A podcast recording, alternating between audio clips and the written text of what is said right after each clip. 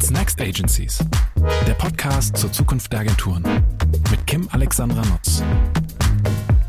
Herzlich willkommen bei What's Next Agencies. Heute bei mir zu Gast sind Tuan Nguyen und Philipp Böndel.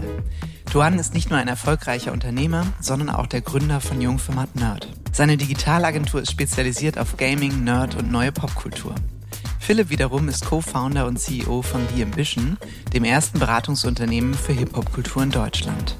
Zusammen bringen die beiden also jede Menge Erfahrung und Expertise mit, wenn es um die Verbindung von Unternehmen und Popkultur geht. In dieser Folge erklären die beiden aus ganz unterschiedlichen Sichtweisen, warum Popkultur für viele Unternehmen immer relevanter wird, welchen Einfluss sie auf die Kaufkraft der Menschen hat und wie ihre Teams es schaffen, am Geist der Zeit zu bleiben.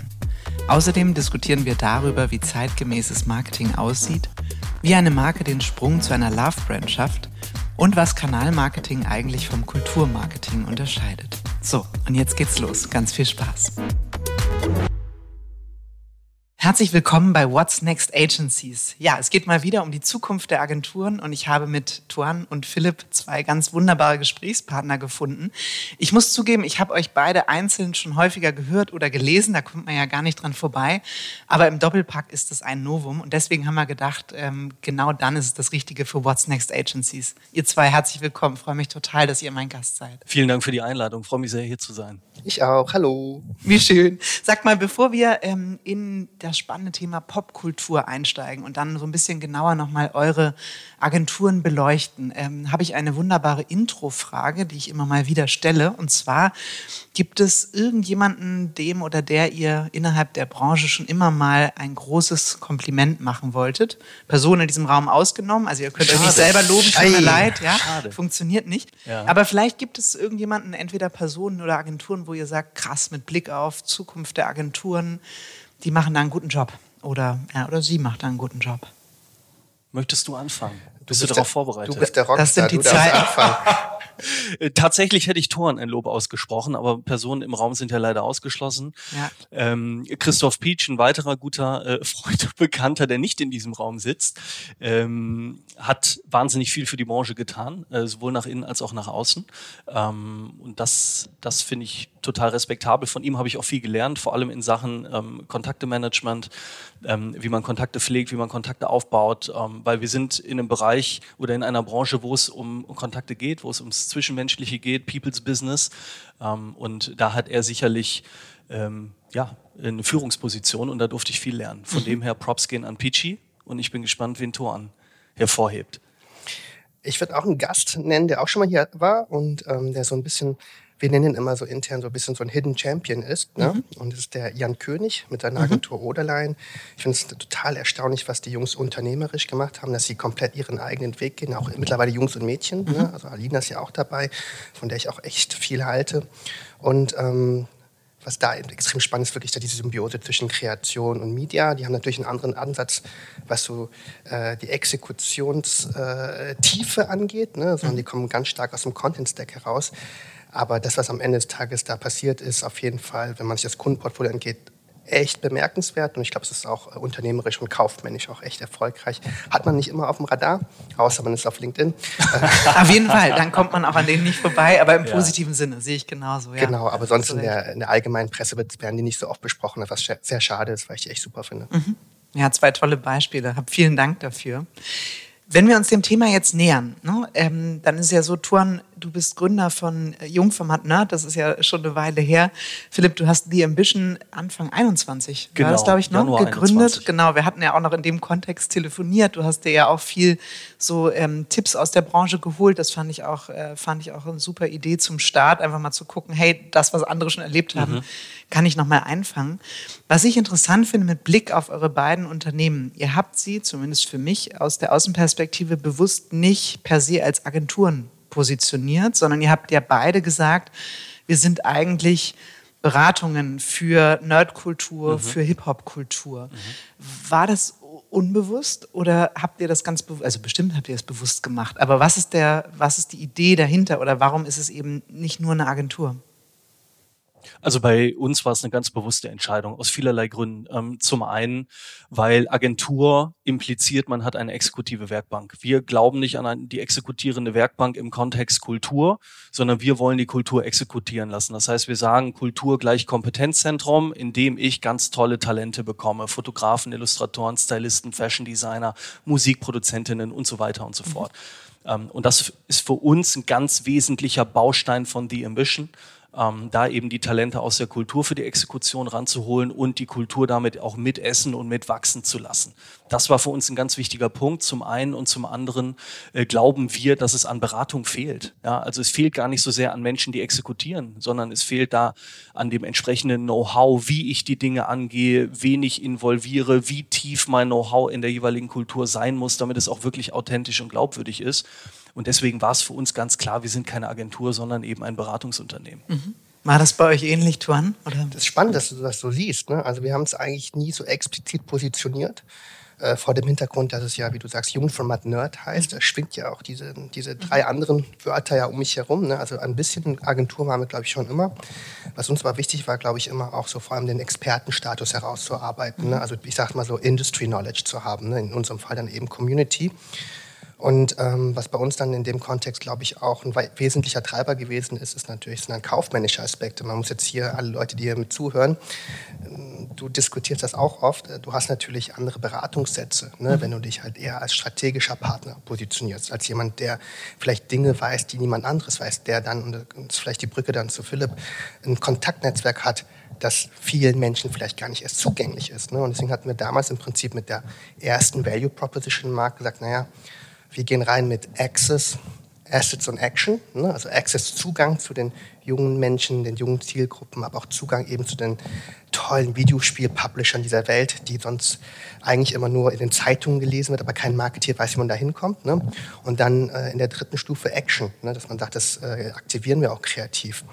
Äh, Philipp und ich diskutieren das auch immer oft. Äh, er wehrt sich ja gegen das Thema Werkbank ich bin auf einem anderen Planeten ehrlicherweise unterwegs. Ich finde die Exekution wahnsinnig toll. Mir macht das wahnsinnig viel Spaß, mit, mit auch André, meinem Kreativpartner, auch Sachen auszuarbeiten. Im Schulterschluss mit der Kultur, mit der Community. In den, in, insofern schlagen dann auch so zwei Herzen ein. Auf der anderen Seite äh, das äh, äh schöne, ja, bunte, verrückte, ne? das, was Agentur auch ausmacht, auf der anderen Seite immer auch das äh, strategisch fundierte. Deswegen sage ich immer, unsere Arbeit muss aussehen, wie wir aussehen, aber unsere Charts müssen aussehen wie McKinsey. Mhm. Aus, diesem, aus diesem Spannungsfeld. Ne? Also Die Quadratur ich, des Kreises, aber ja, wahrscheinlich ja. gelingt sie euch. Also du ja. musst dir mal unsere Präsentation angucken, das sind nur Y- und X-Achsen, ne? das mhm. sind nur Portfolio, da werden Wörter wie Diversify, ne? äh, Hedge und sowas halt benutzt, weil wir Portfolios mhm. aufbauen. Mhm. Und die Charts sehen relativ nüchtern aus. Zwischendurch gibt es so ein paar Breaker. Mhm. Äh, aber unsere Arbeit jetzt, unser LinkedIn-Kanal, da sind wir natürlich Anime-Figuren, Superhelden und Co. Mhm.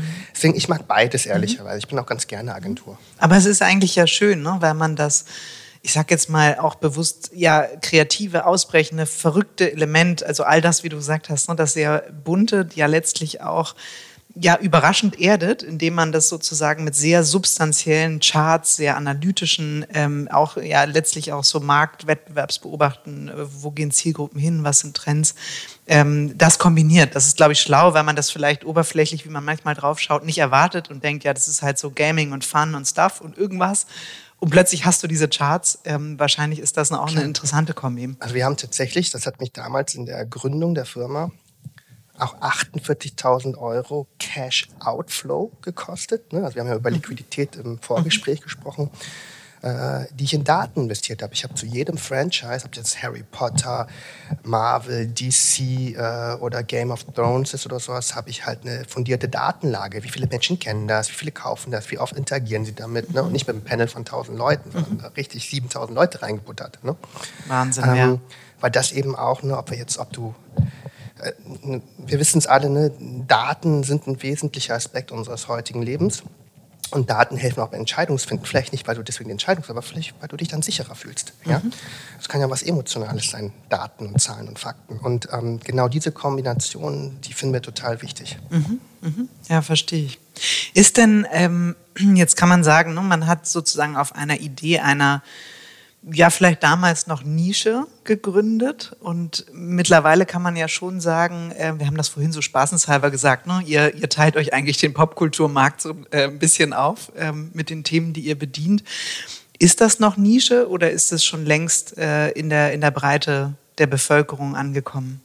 Also aus meiner Perspektive war es nie eine Nische. Mhm. Ja. Thorn hat in dem Interview mal gesagt, wir reden über eine Supernische oder eine Superkultur, weil wir über Millionen von Menschen sprechen. In Deutschland reden wir über 65 Prozent der Gen Z, die sich mit Hip-Hop identifizieren. Es gibt mehr als 19 Millionen Menschen in Deutschland, die gerne Rap-Musik konsumieren. 14,9 Millionen Menschen identifizieren sich aktiv damit. Das heißt, es ist ein, ein riesengroßer Markt.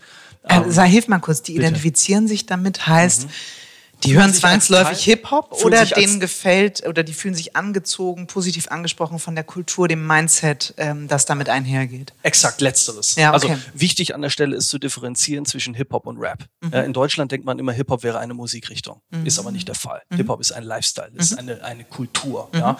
Äh, KRS-One, einer der legendärsten Rapper damals, hat gesagt, Rap is something you do Hip-Hop is something you live. Mhm. Und das ist, das bringt es sehr, sehr gut auf den Punkt. Das heißt, wir reden über eine Lebenswelt bestehend aus Fashion, aus Musik, aus Kunst, aus einem gewissen Mindset, aus einem Blick auf die Welt. Ähm, und das gilt es eben zu verstehen. Ja? Mhm. Und wenn wir über Hip-Hop-Kultur sprechen, sprechen wir über all diese Facetten und da gibt es auch keine starren Grenzen. Also es gibt auch zwischen Hip-Hop-Kultur und der Nerd-Kultur unwahrscheinlich viel Schnittmenge. Mhm. Ja? Ähm, und das Schöne an der Hip-Hop-Kultur ist eben, dass sie stetig wächst. Ja, es ist nicht irgendwie abgeschlossen und das ist jetzt einmal definiert und dabei bleibt es, sondern aufgrund dessen, dass diese Kultur extrem vom Samplen lebt und immer neue Einflüsse in sich aufnimmt, sowohl in der Mode als auch in der Musik, als auch in der Kunst, kommen immer neue Facetten dazu. Mhm. Und deswegen kann man sehr, sehr schön beobachten, auch über die letzten Jahre hinweg, dass diese Kultur stetig größer wird. Ähm, und deswegen glaube ich, haben wir es nicht mit einer Nische zu tun, sondern mit einem Massenphänomen. Ja, für mich ist Hip-Hop-Kultur synonym mit Popkultur, wo immer man hinschaut, was gerade eben ja, cool ist, steckt wahnsinnig viel Hip-Hop drin. Natürlich nicht ausschließlich. Ähm, Nerdkultur ist mindestens genauso attraktiv und groß.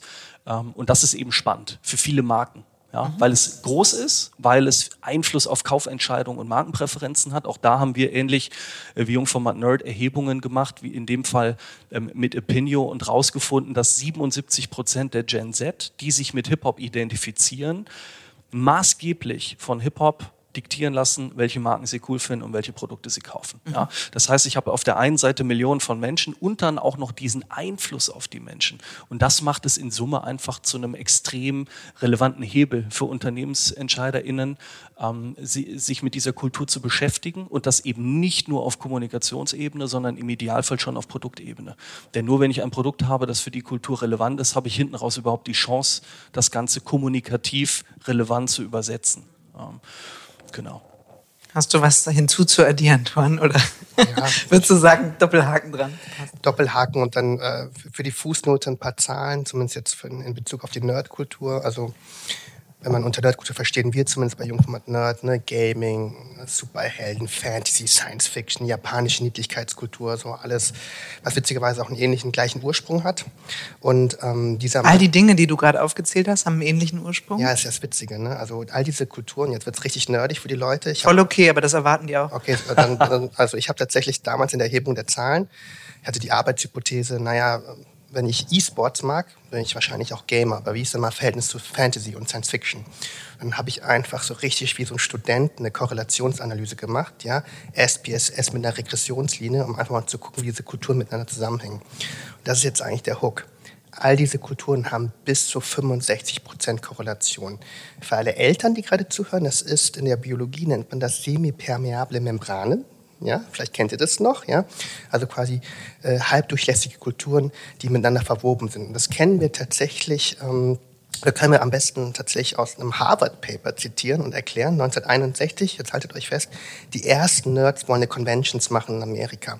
Die Dragon-Nerds können sich aber eine ganze Halle nicht leisten. Deswegen gehen die zu den Science-Fiction-Nerds und fragen, wollt ihr die andere Hälfte der Halle haben? Die wiederum sagen, lassen wir noch die Comic-Freaks einladen. Äh, und die sagen, ja, warum nicht? Das ist der Ursprung. Bis heute, ob das jetzt Tokyo Game Show ist, Gamescom, äh, Comic-Con San Diego, sind das Hybridkulturen. Und äh, wir haben in Deutschland übrigens ein ähnliches Phänomen. Und dann verstehen auch alle, wovon ich rede, auf kultureller Basis. Hockey und Tennis war traditionell immer nah beieinander. Deswegen haben die die gleichen Poloshirts an, die gleichen Schienenhosen, die gleichen Segelschuhe und die gleichen Barberhosen und die gleichen Jungs. Die eine Welt, die, die, mir verschlossen blieb bis heute. Ja, aber achte mal drauf so, ne? Die gleichen Porsches, die gleichen Yacht, äh, Yachtmasters und sowas, ne? Und deswegen ist dieser, ist, haben die alle einen ähnlichen Ursprung und sind sich näher nah beieinander. Und dieser Markt äh, beziffert sich auf 250 Milliarden. Als Vergleich, 45 Milliarden ist Fußball groß. Aber alle wollen mit Cristiano Ronaldo arbeiten. Ah, jetzt nicht mehr, ne? aber dann mit Messi. nee, und, so. und einfach nur mal, mal ein paar Referenzgrößen hat. In Deutschland wird 5,8 Millionen Euro nur für Ingame-Items ausgegeben. Also Sachen, die du während des Videospiels kaufst. Das ist mehr als die erste und zweite Bundesliga zusammen macht. Aber es spricht halt keiner drüber, weil es halt einfach passiert. Deswegen, ähm, wenn jemand sagt, du, das ist aber eine Nische, dann sage ich so, warte mal ab.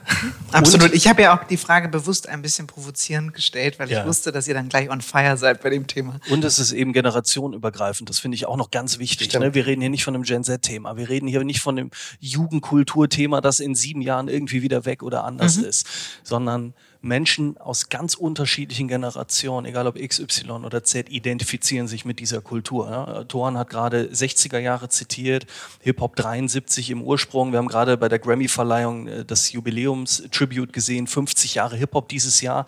Ich war vor wenigen Tagen in Oberammergau bei einem Kundenworkshop und hatte da eine sehr heterogene Gruppe vor mir sitzen aus unterschiedlichen AgenturentscheiderInnen, wo ich da mal gefragt habe, ey, was sind denn eure Bezugspunkte zur Hip-Hop-Kultur? Und jeder, jeder in dieser Runde hatte irgendwie einen Bezugspunkt. Ja? Mhm. Seien es die Fantastischen Vier, die Sugar Hill Gang, LL Cool J, Exhibit, Pimp My Ride, bis hin zu Bushido und anderen Dingen. Ja? Mhm. Ähm, und jeder hat damit auch eine gewisse Beziehung zu dieser Kultur. Ja? Und manche sind mehr darin groß geworden wie ich, andere weniger, aber grundsätzlich ist das etwas, was, auf, auf was sich viele Menschen einigen können. Ja? Mhm. Und, und das wird im Besonderen im Marketing total unterschätzt. Ja, die Kraft der Kultur, was es eigentlich bedeutet und wie, wie stark Menschen sich darüber emotionalisieren lassen. Sogar ich war mal Rapper. Sogar Thor war mal Rapper. Ja, wollen wir es verraten? Sehr schön. Gibt es ja. da noch Tapes? Du hast ja gesagt, semi, wie hast du es genannt? Semi-permeabel. Ja, genau. Ja, ja. genau. genau. Kenne ich noch aus der Schwangerschaft. Da äh, bezog sich das auf Medikamente, ob man sie nehmen darf oder nicht, ja. ob sie durchlässig sind oder nicht. Genau. Ähm, wenn man jetzt so sieht, ne, das ist im Prinzip äh, ja keine Nische, wie ihr es gerade zum Ausdruck gebracht habt, sondern es ist eigentlich eine, eine Riesenwelle, die schon längst äh, läuft, äh, die, ähm, ich sag mal, Altersgrenzen überschreitend funktioniert, die eben eine Kultur ist, eine Popkultur, die die Gesellschaft prägt. Ist es dann so, dass ihr als Agenturen on top in ein bestehendes Agenturmodell geholt werdet, um entweder dann doch für die Marke mal so erste Gehversuche, Tests, dann doch ein bisschen Verrücktheit in der Nische auszuprobieren oder vielleicht sogar, um die bestehende Lead-Agentur ein bisschen zu challengen. Ähm, also was ist so eure Rolle, wenn man sich die Setups bei bestehenden Kunden anguckt? Oder seid ihr vielleicht schon Lead-Agentur? Also wir werden tatsächlich in bestehende Konstrukte eingeführt. Ähm, witzigerweise oft auch bei Marken, die ähm, sich schon von Jungformat verabschiedet hatten. Mhm. Also das ist tatsächlich jetzt auch schon drei, vier Mal der Fall gewesen, dass man eigentlich als äh, große Jungformatgruppe äh, diesen Kunden mal als Lead-Agentur betreut hat. Und dann war man, hatte man sich verabschiedet und irgendwann kamen die Nerds um die Ecke und waren auf einmal wieder da. So, ne? Das ist, äh, da muss, müssen wir auch manchmal drüber lachen. Und in diesem Kontext würde ich mal sagen, sind wir sowas wie so ein Lab eigentlich, ne? so wie so ein, ich, sag mal, so wie so ein Innovationsraum. Ne? Ein großer Teil unserer Arbeit besteht eigentlich so aus so drei Schritten. Das eine ist so ein bisschen Education. Ne? Aus dem Education kommt dann so ein bisschen Energizing, dass man die Leute merken, okay, da passiert was, da haben wir eine Lust, da ist eine Sense of Opportunity halt da. Ne? Bist ja immer dann stark, wenn du mit dem Rücken zur Wand stehst. Sense of Urgency oder wenn du gierig bist und denkst, da ist was. Ne? Also Education, Energizing und das dritte ist dann irgendwie so Empowerment, Enabling, sowas in die Richtung. Ne? Dass wir die Tools auch die Hand geben, Sachen zu machen oder mit denen zu exekutieren. Und das kann dann auf so einer Test-Case-Basis halt auch bleiben. Manchmal skaliert das dann auch total groß und, und, und katapultiert uns ähm, dann auch in neue Ebenen. Was aber ultra spannend ist, ist, dass wir fast immer direkt global arbeiten. Ne? Also ich kann jetzt vielleicht zwei, drei Kunden aus unserem Portfolio äh, ausklammern, wo die Präsentationen auf Deutsch sind. Aber alles ist immer direkt quasi Headquarter gesteuert und global ausgerichtet. Und äh, in diesem Konstrukt gibt es auch immer natürlich auch wieder Situationen, in denen man sich auch challenged. Aber man wäre erstaunt, wie oft die Lead-Agentur auch Lust hat auf das Thema und dann da ein paar Leute draufbrennen und man tatsächlich dann auch in Kollaboration und Schulterschluss halt zusammen macht, weil dann, dann auch jemand, gab es auch schon mal, dass Liedagenturen den Lied zu uns gemacht haben, gesagt so, hey, holt euch doch mal die Nerds rein, mhm. ne? weil die selber Lust hatten, ein Videospiel zu programmieren, selber Lust haben, Sachen zu machen und sowas. Und deswegen sind wir da eigentlich äh, meistens sehr partnerschaftlich unterwegs. Mhm. Bei uns sowohl als auch tatsächlich. Also am allerliebsten habe ich eine Konstellation, wo wir überhaupt nicht in den Agenturpool fallen und auch nicht mit dem Marketing reden, sondern direkt mit dem CEO im Idealfall, wo es dann wirklich um Produkte, Services, Plattformen und Angebote geht, wo wir dann eben klar machen, guck mal, du hast ein Riesenpotenzial innerhalb dieser Zielgruppe. Leider gibt dein Produktportfolio aktuell kein relevantes Angebot her. Lass uns gemeinsam eins entwickeln, bevor wir überhaupt Richtung Kommunikation gehen. Ähm, ansonsten können wir auch Lead-Agentur, das heißt, wir bilden über die Kultur und das Kompetenzzentrum, das ich eben angeführt habe, im Prinzip jedes Gewerk an äh, oder ab, ähm, haben tatsächlich auch für einen Kunden wie Hennessy äh, die deutschlandweite Kampagne ähm, entwickeln dürfen, äh, Bewegtbild, Out of Home etc. Ähm, wir machen jetzt gerade für Casio die Brand G-Shock mehr oder minder im Alleingang in Deutschland. Wir werden aber auch in bestehende Konstellationen eingesetzt und dann aber immer mit Hip-Hop-Bezug völlig richtig mhm. auch. Ja, ich sage immer, wir sind Anwälte und Aktivierer der Kultur. Wir haben immer zwei Perspektiven. Anwälte deswegen, weil wir auf die vorgeschlagenen Maßnahmen schauen mit dem kritischen Blick der Kultur und dann sagen, ist es authentisch, wird es funktionieren, reüssiert das, baut das Kredibilität auf oder nicht. Da haben wir eher den mahnenden Finger und Aktivierer, wenn wir Opportunities innerhalb der Kultur identifizieren und sagen, hier ist eine Chance, lass uns die mal gemeinsam nutzen. Mhm. Ja, genau. Und in der Konstellation funktioniert das extrem gut. Also wir sind offen für alle Konstellationen. Uns ist wichtig, das gilt für alle Möglichkeiten, dass es ein langfristiges Commitment ist. Mhm. Und da bleiben wir auch bei. Also wenn eine Brand sagt, ey, ich habe Bock dieses Jahr mal was mit Hip-Hop zu machen, ich habe hier 30.000 Euro gefunden, habt ihr nicht Bock irgendwie auf ein TikTok-Ding, dann machen wir das halt nicht. Das würde ja sofort von der Community abgestraft werden, ne? also in dem Moment. Es muss gar nicht unbedingt abgestraft werden, aber es löst nicht unseren Pitch ein. Mhm. Unser Pitch ist, kulturelle Kredibilität aufzubauen. Long-lasting cultural credibility. Dafür treten wir an. Und dafür brauche ich einen Mehrjahresplan. Ja? Ähm, und das funktioniert nicht mit ein, zwei, drei Aktionen. Ja, nachvollziehbar, total.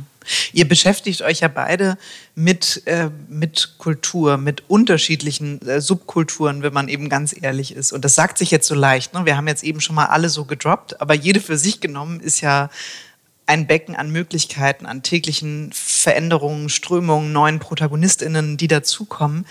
Wie schafft ihr das? Weil, also ihr seid ja jeweils nicht 150 Leute, die sich den ganzen Tag damit beschäftigen. Wie schafft ihr das in euren ähm, wendigen Teams, diese stetige Inspiration aufzunehmen, am Ball zu bleiben? Also sagt ihr sozusagen hier Diversity Check, jeder von unseren Leuten muss mindestens eine Subkultur irgendwie bedienen und ist dafür auch verantwortlich, das wieder ins Team zu geben. Wie kriegt ihr das hin? Tuan, wie macht ihr das?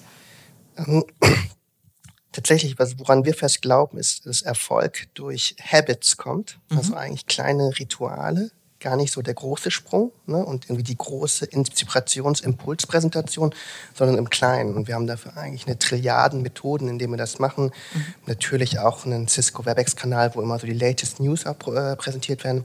Aber wir haben darüber hinaus tatsächlich im Prinzip, wir bringen eigentlich regelmäßig Reports raus, ne, die heißen dann Nerd Fusions, wo dann abwechselnd die Autorinnen dann auch Sachen zusammenarbeiten, die halt rauskommen müssen.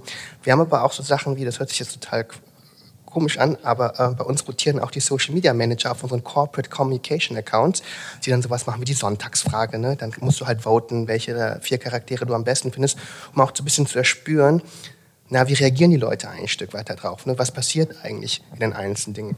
Ähm, wir haben ultra viele Sachen, also bei uns muss man sich vorstellen, unsere komplette Corporate Culture ist gamifiziert. Alles wird in Scores gerechnet, in Punkten. Ja, es gibt nichts, was irgendwie normal gemacht wird. Wir haben dann so Sachen wie zum Beispiel Dance with the Dragon. Mhm. Ja, das ist dann so etwas, wo du in einen Raum kommst und dann gibt es drei Gegenspieler und äh, André und ich sitzen wirklich, kein Witz, ne, hinter so einer Scheibe, ja, oder am ähm, Computer und dann müssen, werden die halt gechallenged, ne, und müssen sich halt fragen und dann können die drei Leute, die Angreiferinnen, die Person in der Mitte, äh, dann äh, schwierige Fragen stellen und die muss sie parieren. Wenn sie die aber nicht pariert, muss ein anderer von den anderen drei die Frage beantworten. Und wenn er es schlechter macht, ne, kriegt es einen Punktabzug. Ja? Das heißt, wir haben eigentlich einen kontinuierlichen Bootcamp, in dem Wissen, Expertentum äh, appreciated wird. Ich komme gerade von heute Nachmittag aus einer Session, wo ähm, haben, ich bin demnächst in Japan als Award-Juror wo für das ganze Team, ja. Nochmal kurz gedroppt. Low key. oh, für das, wo das für das ganze Team einfach so die Top-Trends im Anime einmal gezeigt worden sind. Dann äh, müssen bei uns alle Leute Chat-GDP können. Alle Leute müssen mit Journey können, alle müssen auf den Discord das üben. Ne? Und das wird tatsächlich dann eher so über so die kleinen Sachen bei uns geregelt, gar nicht so der große Wurf. Mhm. Wie macht ihr das?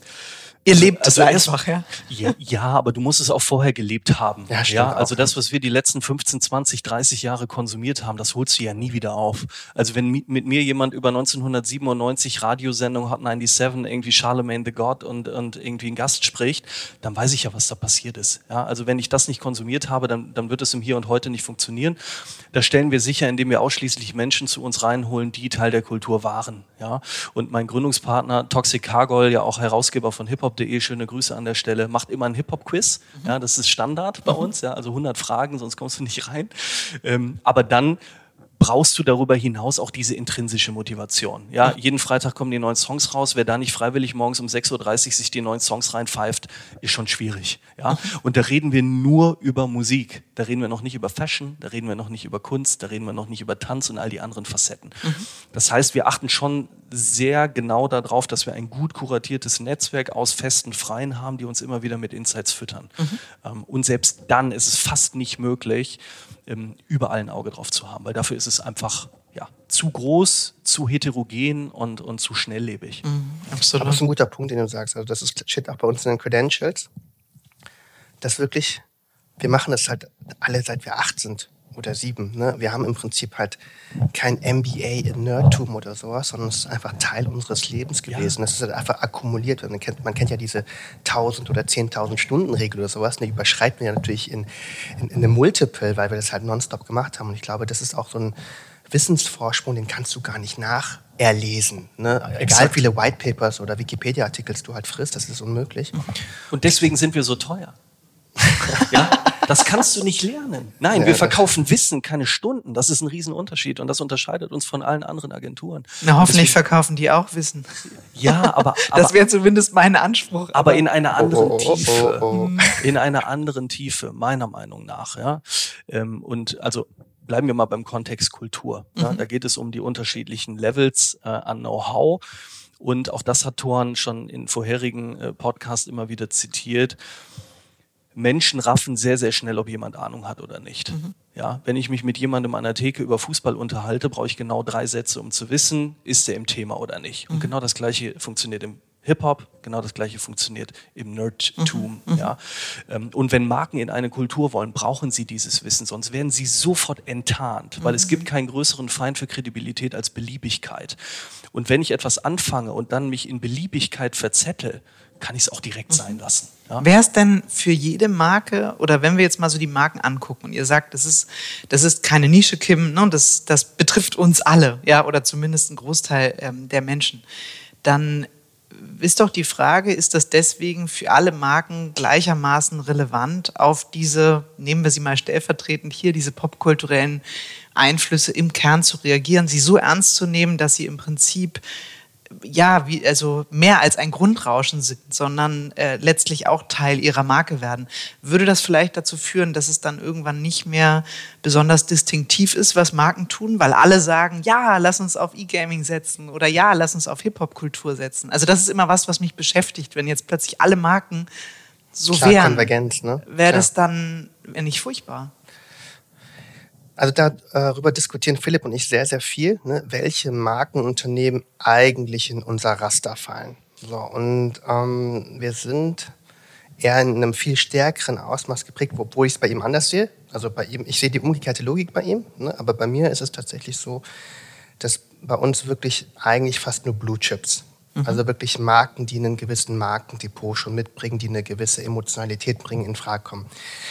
Das mag sich irgendwann ändern, aber die Erklärung dafür ist relativ einfach. Das, was ich mache mit meinem Team und den ganzen Leuten, war lange auf eine andere Art und Weise bei dir auch, Philipp, ne, aber war lange stigmatisiert. Mhm. Ne, die Kellerkinder, ne, die, die keine Freundin, kein Freund, die noch bei Mama wohnen, ne, die essen Chips und dick und sowas. Mhm. Ne, so. Und natürlich hat es einen enormen Impact, wenn eine Marke wie Mercedes-Benz oder Louis Vuitton auf einmal sagt, hey, wisst ihr was, das, was ihr macht, was ihr macht das finden wir auch cool. Ne? Mhm. Das ist eine große Form von Wertschätzung. Ja? Das ist ein großer Akt der Entstigmatisierung, die äh, dann auch doppelt und dreifach zurückgezahlt wird. Wir sprechen immer von Return on Invest. Sowas, ne? Und es ist natürlich auch so, dass ich sage, hey, wisst ihr was, das Grundprinzip einer Love-Brand ja, ist, dass Liebe äh, keine Einbahnstraße ist. Mhm. Ja, wer, wer, geliebt sein will, muss auch Liebe geben. So, ne? Und es ist im Kulturmarketing ganz, ganz wichtig, dass du der Kultur, der Community, den Menschen, die das lieben, ne, auch Wertschätzung gegenüber Respekt ne, und auch zeigst, dass du dich dafür interessierst, was die machen. Ist aber natürlich aber auch so, dass wenn du selber attraktiv bist, dass das natürlich eine ganz andere Hebelwirkung hat. Also es würde mir extrem schwer fallen, jetzt irgendwie, ich sage jetzt mal, C-Plus-Automarken, ja, mit Pokémon, mit äh, Nintendo und Sega zusammen zu verbinden, weil dann Pokémon und Sega sagt, was ist der Mehrwert für uns? Ja, die brauchen Schmerzensgeld, damit sie mitmachen. Ne? Ja, und da, darum darf es aber nicht gehen. Mhm, ne? Deswegen genau. geht es eigentlich aus meiner Sicht, zumindest das, das ist unsere Linie, das ist, man kann sich unser Kundenportfolio auch angucken. Wir versuchen wirklich immer ganz oben Regal zu machen, weil wir der Meinung sind, dass die aktuell, das kann in zehn Jahren anders sein, die größere Symbolwirkung den größeren Akt der Geste und den größeren medialen Impact generieren, wenn sie selber auch eine Marke der Stärke sind. Mhm. Ähm, deswegen ist die Antwort bei uns immer, und wir sagen halt nonstop auch, auch, auch Anfragen ab, wenn wir das Gefühl haben, it's not cool enough. Mhm. Mhm. Ja, stimme ich zu 100 Prozent zu. Ähm, definitiv nicht für alle Marken relevant. Ähm, oder vielleicht ist es für mehr Marken relevant, als dass es für Marken funktioniert. Lass es mhm. mich so mhm. formulieren. Äh, Hip-Hop beschreibt ja das Narrativ des sozialen Aufstiegs. Es geht ja immer von unten nach oben, from rags to riches. Mhm. Ja?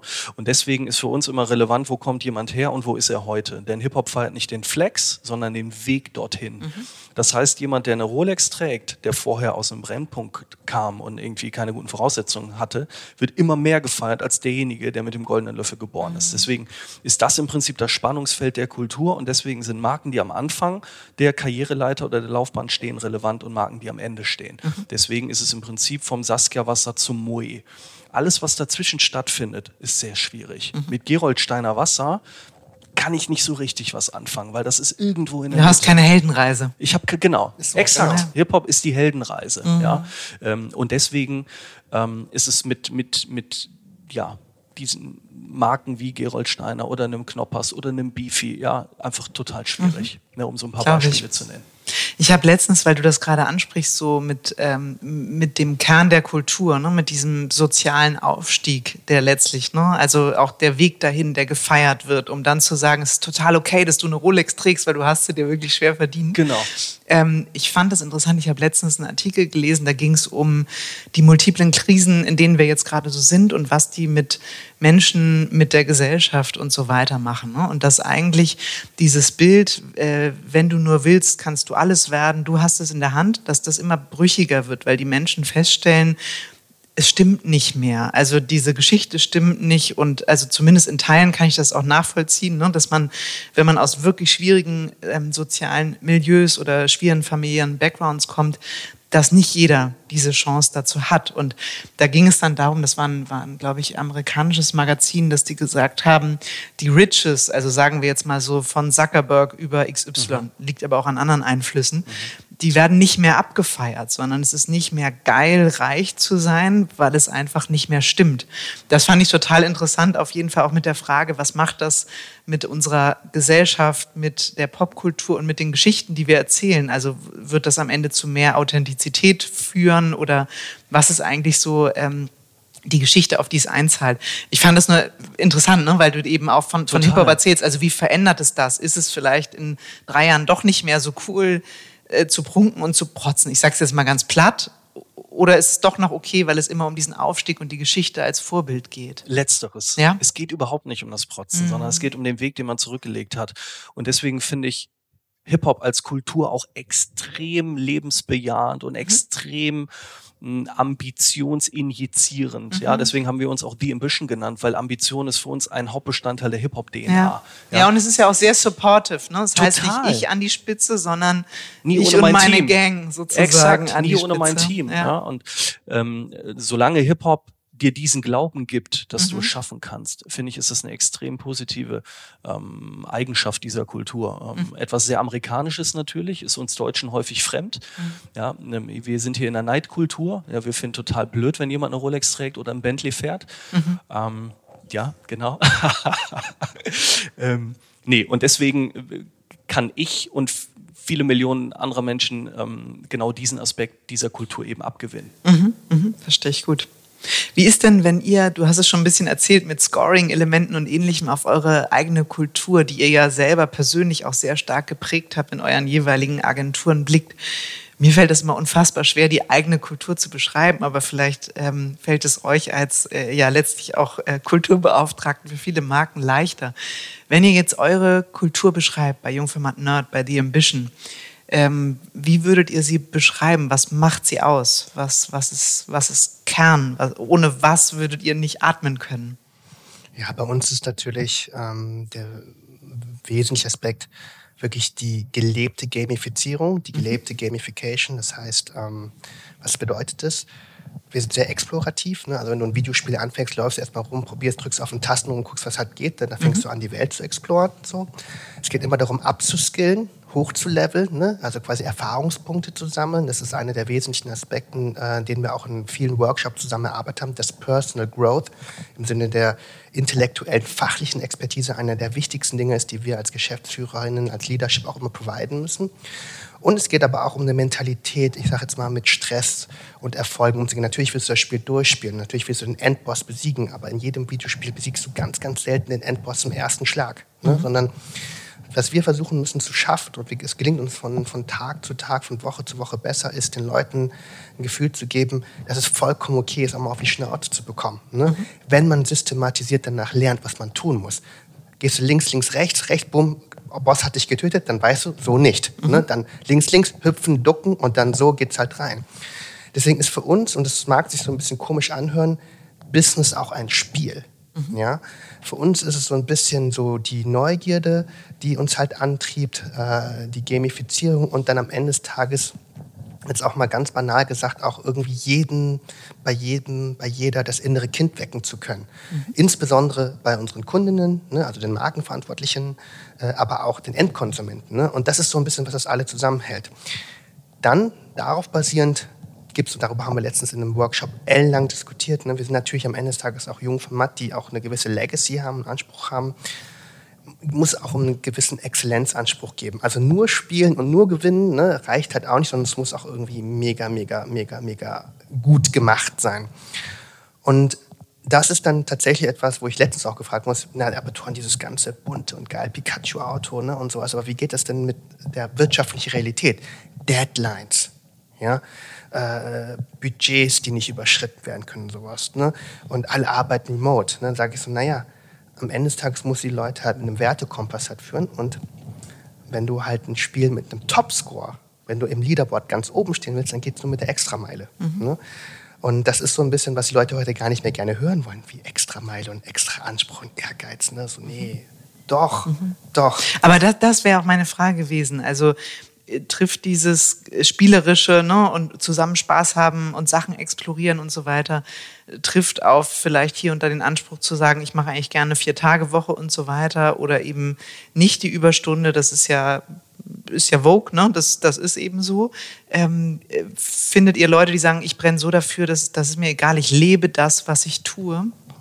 Im Status quo sind wir darauf angewiesen. Mhm. Also wenn, also wir sind, also wir sind total flexibel, was Recovery-Zeiten und sowas angeht. Wir verstehen, dass zu jedem, zu jeder äh, Superleistung auch die Erholungsphase notwendig ist. Ne? Aber wir spielen das Spiel nicht, um dritter Platz zu sein. Mhm. Das ist ganz klar. Wir sind aus unserer Sicht, Philipp habe ich es heute erzählt, ne? also Jungformat Nerd, wir sind jetzt äh, gerade drei Jahre alt geworden. Mhm. Ähm, das erste Jahr war Market Making, erklären, was wir tun. Ne, aufklären, viele Studien, Zahlen. Zweite Jahr war Dealmaking, so die ersten Kunden gewinnen, äh, zeigen, dass es kommerziell erfolgreich ist. Und das dritte Jahr, wo wir jetzt sind, ist im Bereich Tastemaking. Wir wollen auch zeigen, dass wir in dem, was wir machen, ne, auch eine gewisse Autorität haben, die, die Instanz, die, mhm. die, die sagt, was gut, was schlecht und was herausragend ist. Und das geht nicht in einer Drei-Tage-Woche. Das geht auch nicht in einer Vier-Tage-Woche, sondern es geht nur mit purer Leidenschaft Und da drin auch beides, ne? Leidenschaft, das, die Leidenschaft, aber auch das Leiden ne? dafür, dass es halt geil ist. Mhm. Und ähm, das ist so ein bisschen, wo die Leute dann immer mich angucken und sagen, hey Thorn, wir dachten immer, du bist so ein New Work und so Next-Gen-Guy und dann finden die, dass ich doch ein Dinosaurier bin. Aber ich stehe dazu. Ne? Ich stehe zur Exzellenzkultur und sage so, in dem, was wir machen, weil wir sind die Ersten, geht es eben nicht nur mit 92 Prozent. Mhm. Ja, kann ich mich komplett mit identifizieren. Sagen, ja, hallo Mr. Man, man, kann, Vision, ja, man kann meinen Kopfnicken leider nicht sehen. Aber genau, der Name ist Programm. Mhm. Ja, wir sind unglaublich ambitioniert. Ähm, ich bediene immer intern das Narrativ der Bulls 89. Ja, ähm, alle bitte The Last Dance gucken. Ja, wir sind die Bulls 89. Wir kuratieren gerade ein Team, um Ringe zu gewinnen. Und wir spielen auch nicht für den dritten Platz, sondern safe für den ersten. Und hinter uns steht die komplette Kultur, für die wir kämpfen. Und das ist uns auch immer wichtig. Wenn wir bei uns auf, aus dem Office gucken, stellen wir uns immer vor, da sind 30.000 Menschen vor der Splash-Bühne. Mhm. Ja, und die bejubeln uns und feuern uns an, damit wir die Kultur nach vorne bringen, damit wir Türen öffnen, damit wir sie einfach empowern, das nächste Level zu erklimmen. Und äh, ich kriege Gänsehaut nur beim drüber sprechen, weil das ist so ein schönes Gefühl, ja, wirklich etwas verändern und bewegen zu können. Ähm, und das treibt uns an zu 100 mhm. Prozent. Und wenn dann eben noch zu diesem Antrieb und dieser Ambition, diese Leidenschaft kommt, dass man wirklich die Themen, die man tagtäglich bearbeiten darf, liebt. Also wir kneifen uns hin und wieder und sagen, ey, verdienen wir gerade wirklich Geld damit, über Hip-Hop zu reden? Unfassbar. Mhm. Auch noch viel Geld damit, über Hip-Hop zu reden? Noch unfassbarer. Und äh, da verschwimmt einfach Work und Life so dermaßen, dass ich auch immer wieder sage, ey, für mich gibt es kein Work-Life-Balance. Für mhm. mich ist das alles eins. Für mich ist das alles live. Mhm. Weil ich empfinde es null als Work. Ja, wenn ich um 23.30 Uhr bei YouTube mir noch ein Interview mit, keine Ahnung, irgendwie äh, einem Designer angucke, ist doch keine Arbeit. Das, das mache ich doch gerne. Mhm. Und das ist für mich das Ideal, ähm, wie Arbeit sein sollte. Ja, es ist interessant, das dass du das sagst. Ich habe das heute Morgen in einem Podcast auf einem ähm, Weg, als ich zu Fuß zur Agentur gegangen bin, auch gehört. Da ging es eben genau um die Frage, warum stellen wir das als zwei miteinander konkurrierende Facetten dar? Diesen Krieg können wir nicht gewinnen, ne? sondern eben zu sagen, ich, es ist doch hoffentlich so, als zumindest bei uns, die wir ja wirklich mit unseren Jobs privilegiert sind, weil das einfach eine tolle Branche auch mit viel Freiheiten ist, zu sagen, es muss doch möglich sein, dass der Teil der Arbeit Teil des Lebens ist ne? und dass sich das irgendwie gut anfühlt nicht zu sagen, wie viel Prozent meiner Zeit irgendwie ist für was sozusagen. Aber das merkt man euch beiden ja auch an, dass ihr das total lebt. Das Schlimmste, was, was, was uns beiden passieren könnte, wäre, dass die Leute morgens, wenn sie ins, zur Arbeit gehen oder den Laptop aufklappen, sich eine Maske anziehen ne? und dann irgendwie acht Stunden halt irgendwie mhm. eine Persona sind. Ne? Sondern, ja, den Nerd spielen. Und ja, dann sind genau. die total hat, spießig, ja. wenn sie nach Hause kommen. Das ist okay. Ne? Ich, ja, glaube, ich, glaube, okay. ich glaube, dass, dass, dass, dass, dass es auch immer verschiedene Facetten, dass es eine gewisse Form von Balance ist, aber das ist kein dass es kein Opfer sein darf. Mhm. Das ist ganz, ganz wichtig, ne? sondern das ist, das, das ist aus intrinsisch, dass die Leute motiviert sein sind. Und ähm, das ist äh, am Ende des Tages das, was wir, glaube ich, auch machen. Also viele Unternehmen suchen nach einem Purpose ne? und wollen immer Purpose. Und ich weiß es aus, mhm. aus den, ich bin ja oute mich ja, ich bin ja regelmäßiger What Next Agency-Hörer. Äh, äh, Tuan hat mich vorher unter Druck gesetzt, das kann ich ja hier verraten. Er hätte 72 Prozent der Folgen gehört. Von daher no pressure, dass es auch diesmal einigermaßen glaub, gut vorbereitet ist. Ja. Deswegen, deswegen ist ja auch Purpose auch hier schon angekommen als nicht mehr so das Thema. Für mich ging es immer um Identifikation. Ne? Ich finde, das ist wichtig. Identifikation mit dem Thema, mit der Arbeit, mit der Aufgabe oder at Minimum mit den Menschen, mhm. die dafür arbeiten. Ne? Deswegen versuche ich dann auch als, als, als, als Gründer dann auch viel Identifikationsfläche zu schaffen, wo die Leute sagen, so du bist ein bisschen auch omni, also ein bisschen sehr präsent ne? und mhm. ein bisschen nervt es auch. Klammer auf, kann ich verstehen, Klammer zu. Ja? Mhm. Aber am Ende des Tages will ich halt nicht irgendein unsichtbarer Dude sein, der morgens reinkommt, Anweisungen gibt ne, und dann so ein Evaluation Sheet halt ausgibt oder sowas, sondern ich will wirklich so als Mensch da sein mit allen meinen auch Passionspunkten. Mhm. Und das muss man auch heutzutage schaffen. Das ist kein, vielleicht ist das kein großer Purpose, ne? Aber wenn sich Leute mit ihrer Arbeit oder mit ihrem Umfeld identifizieren können, dann ist das schon, haben wir schon viel geschafft. Mhm, absolut. Vor allem, wenn man dann hört, ne, wie viel Prozent der Menschen innerlich in ihren Jobs schon gekündigt Wahnsinn, haben. Ne? Also Wahnsinn. Quiet Quitting, die Erloschenen und so weiter. Das boah, lässt mich immer irgendwie erschaudern. Das ist so, so grauenvoll, wenn man überlegt, die müssen sich jeden Tag dahin schleppen und irgendwas machen, was sie scheiße finden Total. Wie traurig. Also und es ist ja auch ein Riesen-Benefit für den Arbeitgeber oder die Arbeitgeberin, ne? wenn ich weiß, ich habe jemanden im Team, der brennt für dieses oder jenes Thema und ich kann das wiederum einsetzen. Also gerade in Agenturen, finde ich, muss das auch ein wesentlicher Bestandteil des Hiring-Prozesses sein, nicht nur auf die jeweilige Job Description zu schauen und zu sagen, oh, ich suche eine Projektmanagerin. Mhm. Kannst du Timings, kannst du KVAs, kannst du dies, kannst du das, sondern zu fragen, ey, was ist deine Superpower, was ist deine Passion, welche Themen triggern dich, was guckst du dir nach Feierabend an, welche Filme findest du interessant, um dann zu schauen, wen habe ich in meinem Kundenportfolio oder wen kann ich potenziell auch als Kunden gewinnen, um diese Superpower und dieses Interesse für mich einzusetzen. Mhm. Dafür muss ich nicht Jungformat Nerd oder The Ambition sein. Mhm. Das kann meiner Meinung nach jede Agentur. Ja, ja die und Menschen wollen halt auch Mensch sein, wenn sie arbeiten. Ne? Und das gehört eben dazu. Klar. Du sagst, was ist die Superpower, was sind die Interessen? Sag mal, was ich nochmal, worauf ich zurück wollte, du hast das vorhin so im Nebensatz ähm, angedeutet, als du kurz über Love Friends gesprochen hast. Und letztlich ist es ja, so habe ich deine These auch verstanden, ne, so von Kanalmarketing hin zu Kulturmarketing. Wie unterscheidet sich das? Also was, was ist an Kulturmarketing so anders? Boah, wo soll ich anfangen? Ne? Also, Wir haben noch ein paar Minuten, such's dir aus. Also es gibt tatsächlich ja viele Leute, vielleicht so, die denken, wir sind eine Kanalmarketing-Agentur, weil wir ja äh, Jugendmarketing machen. Deswegen sind wir TikTok und Twitch und vielleicht so Reddit und sowas. Ne? Und wir Wobei sagen, wir haben ja schon gehört, es ist ja gar keine Jugendbewegung. Nee, nee, genau, ja. eben. Aber es ist natürlich auch ein wesentlicher Aspekt. So, was ist für mich der Unterschied? Aus meiner Historie. Ich habe tatsächlich bei Jungformat 2013 die, das erste Facebook-Team damals aufgemacht. Ne? Ich habe bei Jungformat Sport damals die erste Influencer-Kampagne gemacht, ja, auf Instagram. Der hieß aber noch nicht Influencer, ja. Ich habe von diversen Fußballstars in Deutschland deren Social-Accounts gemanagt. Und was habe ich immer wieder festgestellt, ist, dass wir alle Sklaven des Algorithmus sind.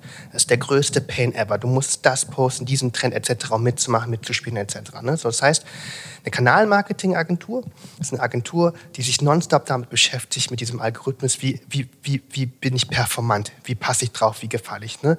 Während eine Kulturmarketing eigentlich eine Ebene drüber sich oder vielleicht eine Ebene tiefer anschaut, ne? was sind eigentlich so die Punkte und welche Kanäle kann ich ein Stück weit vielleicht miteinander verbinden ne? und machen. Was wir davon auch immer einen großen Split ausziehen, ist, dass wir sagen, naja, also bei uns ist zum Beispiel verboten, Zielgruppe zu sagen darf keiner sagen, ne? sondern bei uns heißt es Stilgruppe. Ne? Stilgruppe? Genau, Stilgruppe. Ah, ne? Stilgruppe, okay. Genau, ja. Stilgruppe, ja. Ne? Style Group. Ne? Mhm. Also, weil wenn wir sagen, ob du jetzt eine 21-jährige äh, junges, äh, junge Frau bist mit einer Lululemon Yogamatte im Alnatura, die zu einem Mandeljoghurt greift, oder eine 51-jährige mit einer Yogamatte, die auch dazu greift. Diese Personen haben vielleicht mehr miteinander als eine 21-jährige, die aus dem DM kommt und Maybelline New York in der Tasche hat oder mhm. sowas. So, ne? Das heißt, es geht eher um Lebenswelten, Werthierarchien und Prinzipien. Und darauf sind fokussiert, ne? also quasi eben auf diese Dinge. Und das hat einen ganz großen Vorteil ich muss ehrlicherweise, und ich habe ja Julian gerade gesehen, der alle Dashboards und sowas halt kennt, das ist der CDO hier von KNSK, mhm. ich muss mir keine Dashboards angucken, ich muss mir keine Audience-Segmentierung auf Facebook oder Meta so angucken, ich, um zu schauen, wo ich meine Leute finde. Mhm. Ich brauche keine Mediaagentur, die mir Touchpoints ausführt. Ich weiß das. So, ich weiß es einfach intrinsisch, ich weiß, wo die Leute halt sind, wie man die halt erreicht. Und was eben auch, um die Brücke zur Love Brand zurückzuschlagen, kennst du eine Love Brand oder eine Liebesbeziehung, die aus Stalking entstanden ist. Mhm. Nichts anderes ist ja Performance Marketing. Ja? Mhm. Hey, hier bin ich wieder. Na? Hast mhm. du mich mhm. gesehen? Hier bin ich wieder. Nochmal, guck mal. Hallo, genau. hallo. Du Ach, musst wie, mich lieben. Ja. Hey, wir haben ja schon geknutscht. Klammer auf. Du hast mich schon gekauft. Scheißegal. Ich bin wieder als Advertisement hier. Ja? Und das ist für mich so etwas, wo, wo, wo, wo ich ganz klar sage, so, das wollen wir nicht sein. Mhm. Ne? Das heißt nicht, dass wir die Kanäle, die Algorithmen, die CPMs nicht verstehen. Die verstehen wir auch wir sind ja Nerds, ne? aber wir legen die Priorität nicht darauf, sondern wir legen die Prioritäten eben auf die Stilgruppen, die Lebenswelten. Mhm.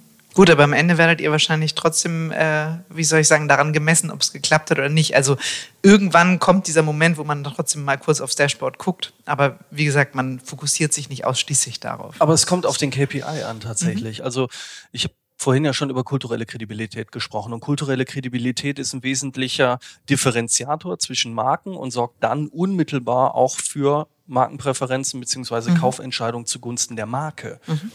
Kriege ich das über Likes auf TikTok? Vielleicht. Mhm. Wissen tue ich es aber nicht. Ne? Deswegen, meiner Meinung nach, und da stimme ich Toren komplett zu, ist Kanal überhaupt keine Antwort. Also mhm. Kanalmarketing ist erstmal nichts sagt. Mhm. Aber das gibt es so viele, die das machen? Also Kanalmarketing? Ja. Jahrtausende. Tausende TikTok-Agenturen. Ja, ja, gut, das, das ja. Ne? Das ist für mich so eine, so eine Randerscheinung. Das gibt's irgendwie auch. Ähm, Habe ich nie genau begriffen, warum das irgendwie so sein muss. Also deswegen bin ich auch eher erstaunt und teile diese Ansicht total, zu sagen, ja, ja gut, es geht ja um die Frage, wie man Wertstiften mit einer Marke umgeht ja, und was dazu beitragen kann. Und dann ist es halt mal TikTok und mal ist es aber eine ganz andere Aktion. Ja, bei uns kommen schon Leute und sagen, wir wollen eine Twitch-Kampagne haben. Ach, okay. Ja, ja. Also, also bei uns kommen nonstop Menschen, die eine TikTok-Kampagne haben wollen. Ja, das finde okay. ich auch, ich weiß auch nicht, was da, also wir haben auch erfolgreiche TikTok-Arbeit. Naja, aber, aber das ist ein bisschen FOMO, ne? Das spielt schon auch immer eine Rolle. So, alle machen das jetzt, dann müssen wir da auch mal auftauchen. Oder wir haben in einem Jahr ein Problem, wenn wir nicht aufgetaucht sind. Das größere Problem ist ja nur, du bist da und machst es nicht gut. Das wird ja brutal abgestraft. Ne? Genau, ich um das vielleicht nochmal zu ergänzen, ich möchte Kanalmarketing und auch den vielen TikTok-Agenturen, und davon kennen wir ja auch beide mhm. einige, Neil Heinisch und so weiter, Grüße gehen raus, die machen einen tollen Job und der Job ist auch relevant, weil es ist schon wichtig, auf einem Kanal wie TikTok, der Millionen von Menschen erreicht und begeistert, stattzufinden. Aber nur zu sagen, ich gehe auf TikTok, beantwortet erstmal keine Frage, sondern ich muss auch erstmal beantworten, Teil welcher Community oder welcher Stilgruppe oder welches Milieus will ich sein, um daraus dann wiederum Maßnahmen abzuleiten, die vielleicht auch am Ende auf TikTok stattfinden. Aber der Prozess davor ist entscheidend und um den kümmern wir uns. Mhm. Und es ist ja auch nicht resilient. Ne? Also irgendwann Exakt. wird der Algorithmus verändert oder sowas, dann stehst du halt da und ist halt doof. Und dann ist Be Real da und dann kommt die nächste Plattform. Also Ne? Ja, klar, aber da wäre ich auch bei euch. Das ist ja kein, also das ist ja eher Teil eines schlechten Briefings, zu sagen, mach mir eine TikTok-Kampagne. Ein gutes Briefing wäre ja, das ist die Zielsetzung und lasst uns gemeinsam Weg beschreiten, ähm, wie wir diesem Ziel ein Stück weit näher kommen. Ne? Also deswegen, das, das äh, würde ich zu 100 Prozent. Ähm, ja, also wir sind tatsächlich oft öfter mit der Situation konfrontiert, dass jemand sagt, er hat so und so viel Inventory ah, okay. in den und den Touchpoints. Ja, und das ist ja auch okay, ne? ja. aber das ist halt das falsche Briefing. Ja, ne? So geht's halt nicht, äh, so macht man es halt nicht. Ähm, deswegen ist es nur, also Kanäle spielen eine wichtige Rolle. Und bei TikTok würde ich auch sagen, vielleicht ist es interessant an TikTok jetzt natürlich auch auch TikTok hat ja eine eigene Kultur. Ich versuche meinen Eltern das auch mal mhm. zu erklären. Es ist so wie damals seit eins so diese Comedy-Shows. Es ist halt lustig, so, mhm. ne? Das geht um den Style. Aber das ist nur, wo wir halt uns auch immer von abgrenzen. Mhm. Und ähm, deswegen betonen wir das halt immer. Mhm. Ja, verstehe ich gut. Sag mal, weil wir schon so ein bisschen in die Zielgerade ähm, äh, des Podcasts hören. Meine Erfahrung ist nämlich immer so rund um Minute 48 äh, werden die Leute müde vom Zuhören. Jetzt haben wir irgendwie knapp ist Minute die Autofahrt 49. Vorbei. Ja, genau, ist die Autofahrt oder die Joggingrunde vorbei. Ja. Deswegen vielleicht nochmal, ähm, du hast ja auch den Podcast damals gelauncht, Learnings. Äh, yes. Und deswegen will ich damit enden, nicht mit dem Podcast, sondern mit den Learnings. Mhm. Wenn ihr jetzt zurückblickt, du seit ähm, 21, äh, du jetzt seit drei Jahren äh, mit Jungformat Nerd, was sind eure größten Learnings aus der Gründerzeit? Ähm, wo sagt ihr, würde ich genau wieder so machen, würde ich auf gar keinen Fall so machen? Das war richtig schmerzhaft auf die Schnauze gefallen. Boah, das ist eine gute Frage. Also gibt's, äh, darf man nur einmal auf die Schnauze gefallen sein oder wir sind ja so 67 Du darfst so ein stetiges auf die Schnauze fallen, darfst du auch gern kommentieren. Boah, gute Frage, ne? Also was ich mitgeben kann, ähm, was aber gar kein auf die Schnauze fallen war, sondern einfach ein Learning ist, dass Pressearbeit in keinster Weise mit Beauftragungen korreliert. Ja, ähm, also ich kann mich daran erinnern, äh, oder was heißt daran erinnern, es ist gar nicht so lange her. Wir sind ja gestartet mit The Ambition und hatten einen Pressebohai, bis der Arzt kommt. Ja, ich glaube, wir hatten 127.000 Artikel. Das mündet aber nicht unweigerlich in Inbound, sondern du musst den Groundwork selber machen. Ja, und da, da gibt es auch keine Shortcuts.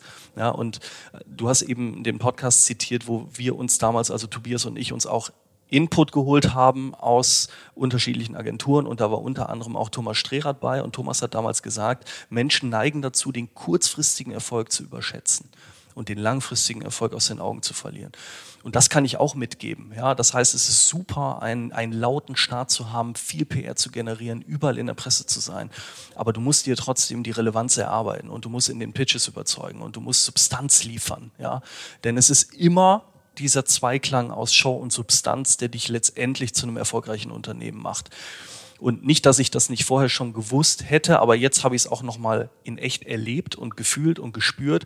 Und es ist wirklich fucking hard, äh, so einen Laden aufzubauen. Also das ist nicht easy und deswegen an alle dort draußen, die ein ähnliches Ziel verfolgen, ist cool, macht total Bock, aber ist auch super intensiv, sehr, sehr anstrengend, ähm, persönlich fordernd. Ähm, das muss man wirklich wollen. Denn das sieht von außen immer so aus, als hätten wir den ganzen Tag nur Spaß und als würden Toren und nicht irgendwie in die Kamera grinsen und Interviews geben. Ähm, nee, dahinter steckt wirklich unglaublich viel Arbeit. Ich glaube, was so für uns der super Kicker war, war, als André Price zu uns gekommen ist. Also quasi, wir sind jetzt drei Geschäftsführer, aber der quasi im Jahr zwei kam er dazu. Ne? Das ist der und Kreative bei euch im Genau, der, also, ja, also kreativ. Genau. Ja, genau. Ähm, und ähm, er kam halt an und äh, wir kannten uns schon von Freelance-Projekten und in der ersten Phase sagte er, wow, eine tolle Company, die du aufgebaut hast. Ne, guck mal, wie gut die MitarbeiterInnen sind und sowas. All trainiert und super und keep, pipapo. Und ich so, habe mich so auch geschmeichelt gefühlt und sowas, ja. Und so nach sechs Wochen, aber du weißt schon, dass die Person so und so ist, ne? Und dass die Person das und das macht, etc. ja. Also es wäre, als wäre wie man so eine Patchwork-Familie, wo du halt neu heiratest und am Anfang sagt dein neuer Partner, dass alle Kinder toll sind, dann findet der Partner aber raus, die raucht heimlich und der geht gar nicht immer zur Schule und sowas, mhm. ne? Und, mhm. und der schreibt Hausaufgaben ab, ne? Und dreht Joints und sowas, ja. Und auf einmal wurde ich, war ich in eine Situation konfrontiert, dass dann auch nach und nach rauskam und er beleuchtete das, äh, dass das System alles um mich herum gebaut war, weil ich war ja der Gründer, ne? mhm. ne? Und alles zirkuliert mhm. wie, so, wie so, so ein Planetarium irgendwie so um mich herum, ja, und dass aber in, diese, in, diese, in diesem Aufbau extrem viele Fehler auch entstanden sind, auch prozessuale Fehler und sowas, mhm. ne?